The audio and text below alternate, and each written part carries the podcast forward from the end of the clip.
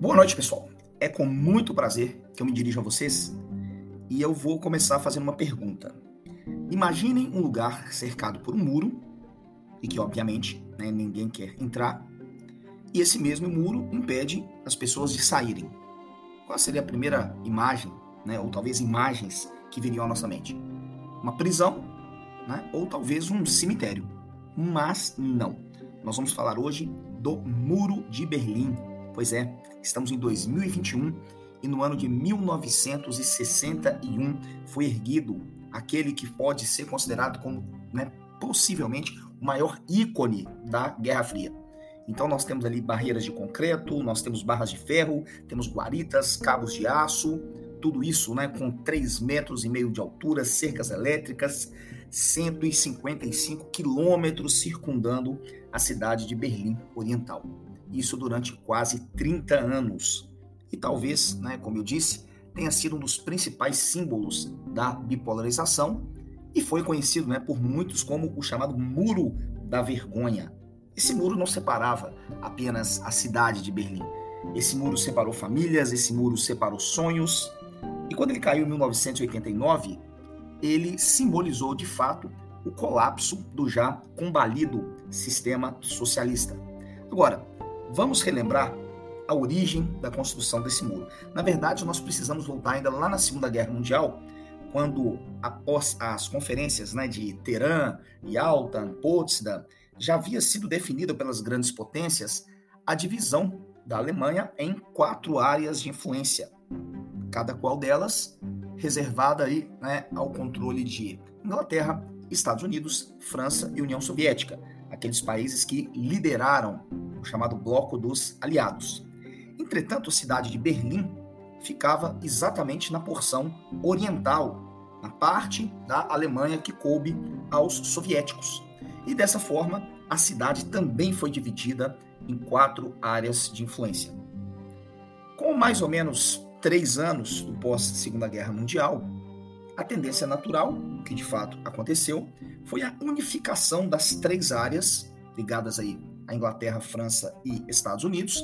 Essas três áreas se transformaram na República Federativa Alemã, mais conhecida como Alemanha Ocidental.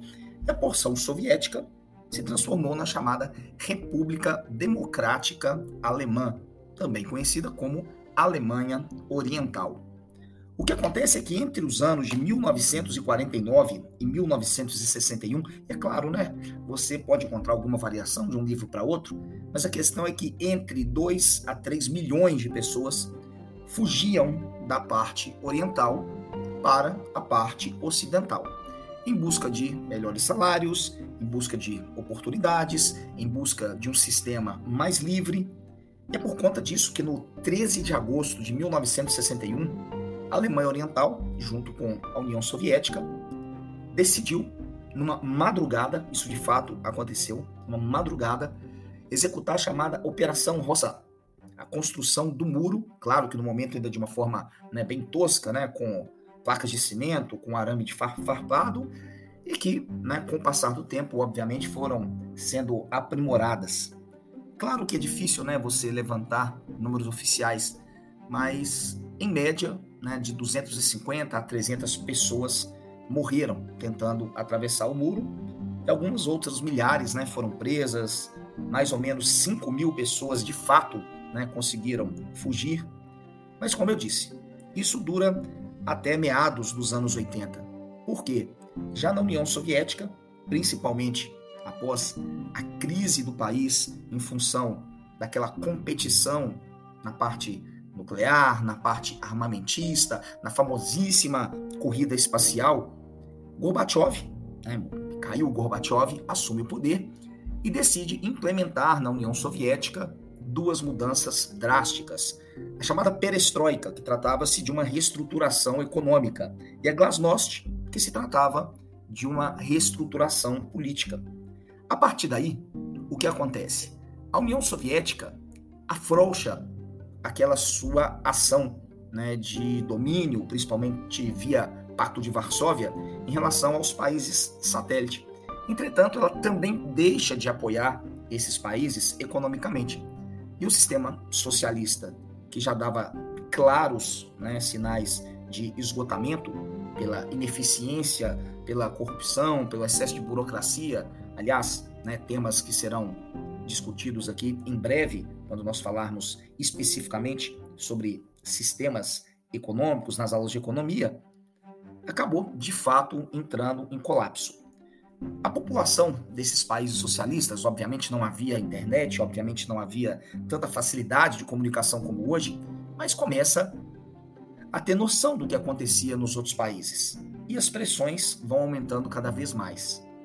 Um dado que é muito importante, que com certeza pode ser considerado como um dos catalisadores desse episódio da queda do muro, é a abertura da fronteira do governo húngaro. A partir do momento que a Hungria abriu as suas fronteiras, a população da Alemanha Oriental podia naturalmente atravessar a fronteira, ir principalmente né, para a Alemanha Ocidental. Isso fazia com que o muro perdesse totalmente o seu sentido. O presidente à época né, da Alemanha Oriental, Erich Honecker, né, Erich Honecker, né, desculpem aí a pronúncia, meu alemão não é tão bom assim, é pressionado. Acontece uma situação até inusitada, né? O seu ministro dá uma declaração sem muita certeza, e a população então vai até o muro. Os soldados não sabiam muito bem o que fazer, alguns ouviram essa declaração do ministro, e então os portões são abertos. E a partir daquele momento acontece esse episódio histórico. O dia é 9 de novembro de 1989 e o muro finalmente é rompido. No ano de 1990, as duas Alemanhas são unificadas e o resultado é muito, muito sintomático.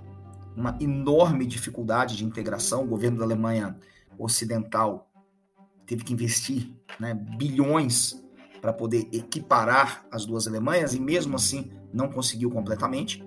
O que mostra né, que a defasagem tecnológica, a defasagem econômica, o desequilíbrio nas questões né, de consumo, nas questões de produtividade, até mesmo na né, qualificação da mão de obra, eram um grande representante daquela disparidade entre o sistema capitalista e o sistema socialista. Havia uma defasagem salarial gigante, o maquinário né, das fábricas tinha mais ou menos 20 anos de defasagem, né, comparando a Alemanha Oriental com a Alemanha Ocidental, e de fato, né, sem sombra de dúvidas, apesar de nós sabermos que existem outros elementos que poderão ser discutidos em outros episódios, a queda do muro de fato foi o grande símbolo do colapso do socialismo. Obrigado pela galera que me ouviu. Espero que vocês tenham curtido. Aguardo sugestões e a gente se encontra para bater um outro papo e falar sobre outros temas, porque aqui é outra história. Fiquem com Deus e até a próxima.